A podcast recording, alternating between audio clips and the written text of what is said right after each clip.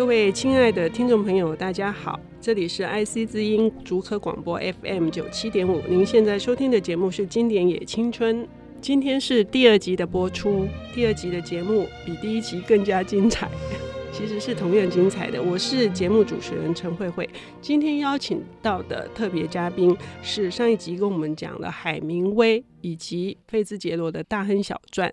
呃，为我们台湾的读者，尤其是年轻的读者，出版的这些经典的作品，呃，我们欢迎美瑶。谢谢各位喜欢经典的听众，大家好，慧慧姐好。呃，叶美瑶是一个出版社很特殊的存在。我上期节目已经说了，她做了很多实验性的，而且呢，做了很多有趣的事情。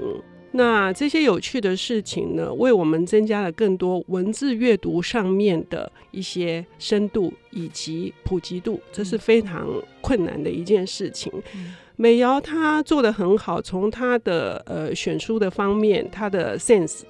那上期我们谈到了，她重新做经典是为了她的私心，他希望他的孩子。也能够除了呃其他的一些很流行性的、呃时效性的或者是讯息性的这些选择之外，能够有一些能够沉淀下来读一些真正能够给我们的呃在人生的这个生命的基础上面呃找到力量的这些经典的书。呃，经典它不是一个呃非常沉重，呃，也不是一个沉闷的东西。美瑶把它做的有声有色啊，除了这个大亨小传之外，呃，海明威的没有女人的男人，还有另外一本作品，呃，我非常非常的喜欢。它跟海明威那本书刚好是一个截然不同的对照哈。那这种不同的对照呢，也反映了一本是东方的，就是日本的经典，一本是美国的经典，也反映的美瑶在选书上面，她一定有什么特别的关照。你为什么会选这本诞生在明治，然后呢，最后在昭和时代呃活跃的绝尘雄？可能呃听众朋友对他不熟悉，但是这本《风起》。在日本可是赫赫有名，而且呢，呃，是影响非常多的这个世代的一本、呃、很重要的著作。你怎么会看上这本书的呢？呃，这也是私心啦，说穿了，我很喜欢宫崎骏，嗯，所以我知道宫崎骏要拍《风起》的时候。我觉得好，我当然知道绝月二郎的故事，可是那个堀承雄是谁？台湾为什么都没有出过他的书？我希望我在看《风起》这个电影的时候，我能跟大部分至少一般的日本读者一样，也知道那个时代，也知道堀承雄的文字给宫崎骏的感染力。呃，所以我希望我跟大部分的日本观众一样，因着这个原因，我觉得台湾观众应该有人是这么想的。果然，这个出来以后，很多人是很感兴趣的。然后也有人因此发现说：“诶，以前我们都知道芥川龙之介，甚至于这个夏至这个川端康成，我们都很熟啊。为什么中间有一代的日本作家，呃，几乎是大正时期的很多作者？”嗯呃，台湾这几年是很少很少介绍的，嗯、尤其这几年我们很 focus 在日本的比较新的，包括像这个东野啊，对，推理啊，这这这当然就是慧慧姐带出来的风潮啦。所以，我们其实比较少机会，坦白说，这几年台湾比较少机会真的回去认识日本的经典作品。那这可能还有待。这个很多人一起努力哦，因为我们现在做很多欧美的经典，可是日本的经典，因为日本有太多新东西了，动漫啊什么的，嗯、一直吸引你的注意力，所以好像做经典反而不是那么热衷。是对，这是一另外一个话题了。嗯、但我回来讲说，啊、哦，我很高兴认识了绝尘雄这位作者哦，我很震撼，就是。原来川端康成是他的智商委员会的头，对，吓我一跳。嗯，然后我也，他也是林福美子的智商委员会，对。对，然后他是这个芥川龙之介的学生，生对，等于也是直接受他教诲的。对，其实这一代是什么时代？就是日本刚把国门打开，嗯，迎接欧美的科技文明，就是新的新的文艺创作风潮、工业革命等等的。那那个时代，日本是非常的，你也可以说精力旺盛，各种东西都在变化中。你也可以说是一个新旧交替很剧烈的时候。那绝生雄是刚好一来他身体多病，因为他有肺结核病；嗯、二来他的感受度非常的高，他又深受这些法国的非常厉害的诗句们的影响。所以我在看绝生雄的时候，好像重新看到一个差点忽略掉的时代变迁。那尤其那些文字跟他他所做的描写，真的是太美了哈！是，所以我想念一段给大家听，期待。是他靠在我身上，我们就这样沉默着，似乎这样就可以让如花一般灿烂的人生停下脚步。偶尔一阵微风拂来，就像彼方忍耐许久后缓缓吐出的气息，吹到我们眼前的花丛上。轻轻掀起枝桠上的叶子，然后又轻轻的离开，只把我们两人留在原地。我都觉得这是一个舒缓的，是一个舒缓的句子。但是呢，就仿佛是一幅画。我在读这本书的时候，反复的想起了后印象派的一个很重要的画家——纳比派的波纳尔。他的特色是梦境，那他所描述的大部分是家庭的幸福跟温馨。嗯，这个故事是一个悲伤的故事，可是它留下了很多诗意的美好。这种诗意的美好宛如梦境一般。我不知道那个这样子的文字阅读里面。如果听众朋友可以呃静下心来去好好的感受它，应该可以感受到美瑶刚刚所说的这种深受法国的这个里尔克的诗集的影响的这样子的呃渲染力。但是我还是很好奇，就是说你刚刚提到的这个绝月二郎，二郎，嗯，你可不可以？再讲一下，就是说，整个风起的这个动画跟这本原著小说之间，我们应该要怎么去认识？是是，因为呃，其实台湾也有出了另外一个版本的，应该叫《起风时》吧，不管叫《风起》或《起风时》，都是那个堀村雄的作品。可是呃，很多人很困惑哦，包括那个当时去日本帮我们访问宫崎骏的琉璃儿也说，他问宫崎骏说。很多人以为是这个书，哎，宫崎骏说好了，没关系了，让他大卖也好 哈。呃，宫崎骏很喜欢堀村雄的作品，尤其是蔡穗子啊。其实蔡穗子很多反而是堀村雄自己的写照，他有把芥川龙之介这些文坛大师都影射进去啊，是他的代表作，中央公论社的作品，得得了中央公论奖。是那风起这个作品很独特的地方在于。它影响了我们，当然知道，就是书名跟片名是一样，而这个名字是来自法国的啊印象派的诗人，就是 Paul Valéry 的一首诗句哦，嗯，而且它是《海滨墓园》，是一个首长诗，是，但其中有一句话就是“起风了，要好好活下去”，是。对，这的确好好的活下去，要努力，要努力活下去，就是要一生悬命的活下去。那。这个整个意念也就在宫崎骏的电影里，嗯，在这个动画里，嗯，所以取了这个意念，然后用了菜穗子这个、嗯、这个名字作为女主角的名字、嗯、之外，剩下的东西就是宫崎骏自己发挥想象，尤其对他意义重大的绝月二郎这个角色，嗯，呃，绝月二郎跟绝神雄真的好容易搞混哦，因为都有一个绝字，其实是绝月二郎，他们是同样是东京地大的。对，然后也都是二十世纪初出生的，也就是都经过一次大战，是来到二次大战这个时间点，都经历了日本从旧到新这样的一个改变，尤其是经历了西方的思潮变革进来，还有工业革命等等的，所以他们两个所面对的东西，你也可以说是一样的。好玩的是，宫崎骏的父亲正是那一代的。是，所以呢，宫崎骏怎么样借由堀村雄的这个小说来表述他作为一个七十五岁的创作者，他怎么样去跟现代人去对话？这是一种告白吗？或者是一种告解，或者是和解？我们接下来等下一段的时间来听美瑶跟我们详细的诉说。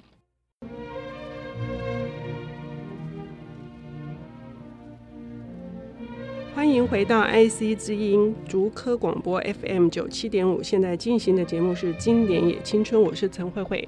欢迎今天的特别来宾，呃，新经典出版社的总编辑叶美瑶。叶美瑶小姐呢，刚刚呢跟我们分享了宫崎骏他为什么会想要借由这个绝尘雄的这部《风起》这部小说来诉说他自己的生命故事。那这中间还有什么特别打动你的地方？嗯、然后里面是不是有什么谜团呢？嗯，我很好奇。我听过宫崎骏讲一个故事，我非常着迷哦。就是宫崎骏的父亲其实是一个做战机的。那我们知道宫崎骏是反战，好，在他所有的过去的影片里面，红猪尤其是哈、嗯，所以我后来才知道他对父亲有一种情感上难以完全认同的一种疏离。嗯，尤其他父亲在那个时候去做战机的时候，他有弟弟妹妹很小，可是他母亲似乎也是染上肺结核病。就是需要住到山里面去休养，那就是我们很多人看的《豆豆楼》的那个场景。然后父亲不在，所以由他来照顾两个小弟弟妹妹。他讲故事的功力就是那个时候练会的，他没有别的东西可以陪弟弟妹妹玩，他就不断讲故事逗他们，讲给他们听。所以那段成长经验，我们回头想，对宫崎骏所有的作品都是重要的。可是父亲是不在的，这次他把。父亲的时代等于绝月二郎，你可以想象成是他父亲呢，或者他父亲那一辈人，他重新去思考面对他们那个时代的男人，怎么在风起时做他们该做的事。所谓的风起是一个时代之风，是一个大变动，而且这个时代之风可能是身不由己的，可能是一种呃很重大的挫折，譬如说绝尘熊。他自己在不知道自己的生父，始终都不知道自己的生父之下成长，然后他甚至是到最后是可能是在一种不晓得接下来的人生，他的生命的时间会是一个多长，是最后的终点这样的情况之下，呃，所创作出来的东西，所以。这是宫崎骏跟绝尘雄之间可能有一个很共通的，这是我自己的理解哈，就是那种所谓的起风了，好好的活下去。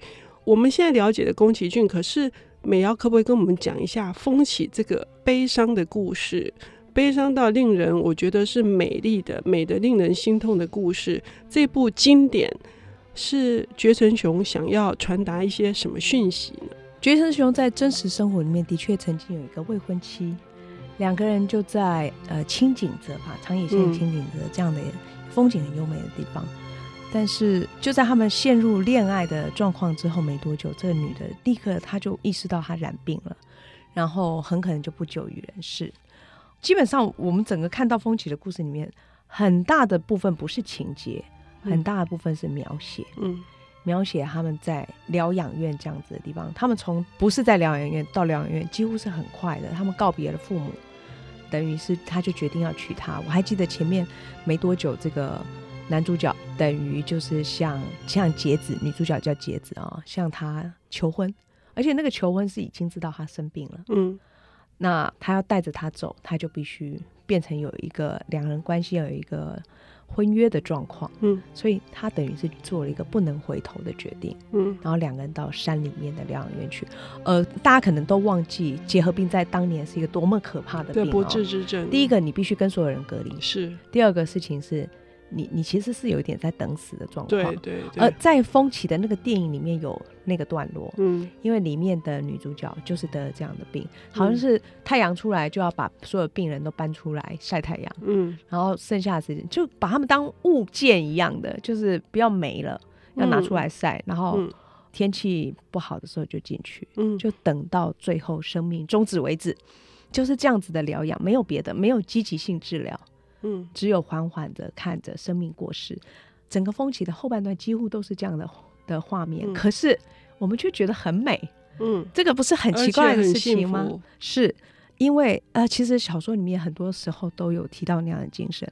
当人类发现死亡就近在眼前的时候，大自然是最棒的，嗯，就是你怎么看它都美，每一刻。是，这是一个一本非常特别的故事，嗯、哦，是好像死亡是终点，但是不是是爱情的起点。嗯、是，所以他们两个进到疗养院的时候，其中有一段的一个开始是说，我们不同寻常的爱情生活就这样开始了。嗯嗯，这种不同寻常其实非常日常，因为是单调的。想想看，嗯、一个是生的病，一个是病危的，嗯、就是等于是有一个生了病的人照在照顾一个病危的人。嗯、那在这种情况之下，每天是反复的重复。嗯、可是，在反复的重复是什么让他们得到这种幸福的力量？嗯，是什么力量呢？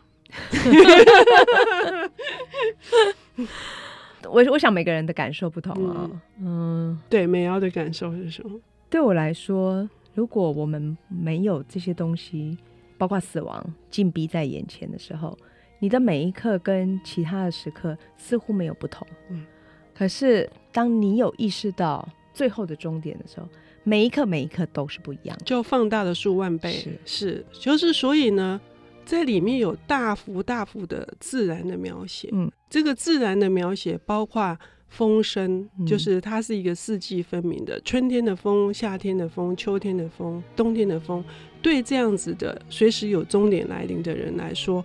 都是不同的风，是。可是我们这种活在现代文明的，对对对，然后进了办公室外面都一样的，充 充满了无名的人，是，是都是一样的。是。所以我一方面读的时候，我一开始读的时候觉得他啊、好西方，就有对很西方是很但是读到后来那个呃生命感，就是对生命的那个细腻的感受，又非常日本。是。对，所以这个地方哦，我很震惊，就是哎，他把那个西方跟东方突然有一个很美妙的结合。是，所以说它是经典，就是说它那种沉静的力量，嗯、让人家静下来的，就是多么的一个呃喧嚣的，或者是多么的扰攘的，或者是多么的动荡。嗯、就是觉神雄也活在战乱之中，然后身边的人一个一个凋零，是可是他得到这种很沉静的。沉浸的觉醒，我觉得这是跟美瑶上次跟我们介绍的海明威是一个截然的对比。嗯、我对海明威的感觉是他是一个拳击手，他是一个搏，他是一个一直搏斗，对，是一直搏斗的人。所以美瑶同时做这两本书，你会怎么样跟读者推荐？就是说，你觉得应该 应该怎么样来读这两本书呢？阅读啊，嗯，我说穿了，其实。呃，很多时候读没有它那么实际的功用，嗯，但是阅读是你跟自己的对话嘛，嗯，因为我们会在不同的生命阶段阅读，有时候你拿起海明威就不是你这个时候能读的，嗯，但有时候你一读就对了，你发现你特别需要它。比方说，我上次可能也有提到，我的确觉得这两年台湾的那个年轻人，他似乎觉得什么东西都没有。希望他似乎好像在某个地方挣扎的时候，他能不能找到一个东西，自己专心致志的去把它做到最好？嗯，嗯，这件事情是我觉得现代人读海海明威的价值意义。嗯，至于绝尘雄，当然一方面，这个很多人看了《风起》之前，我希望他能够先读绝尘雄。另外一个是，我已经好久没有碰到这样子描述自然景观的小说了。就是我们似乎觉得，因为现在影片。视觉拍照，每个人手机都可以当摄影师，动不动就有好漂亮的照片在脸书上、网络上。可是用文字描绘的视觉真的很不一样，是，是请大家感受。是，谢谢。文字的力量是绝成雄的武器。就尽管他的生命非常的短促，他所爱的人的生命都非常短促，可是他利用他的优美的文字，为我们留下了生命很深刻的一个记录。他跟海明威是一个截然不同的，但是我非常非常的推荐新经典出版的这两本书。呃，这两本书在我即使是一个呃年纪已经有一把的这样子的 读者来说，我都觉得有一个全新全新的体会。经典是不过时的，经典是每一个时候你读都有一个不同的感触跟体验。那感谢美瑶为我们出版这两本书，欢迎大家一定要读哦。谢谢。今天节目进行到这边，如果对节目有任何建议指教，欢迎在 IC 之音网站交流会堂留言，网址是 triple w dot ic 九七五 dot com。下周同一时间，欢迎继续收听《经典也青春》。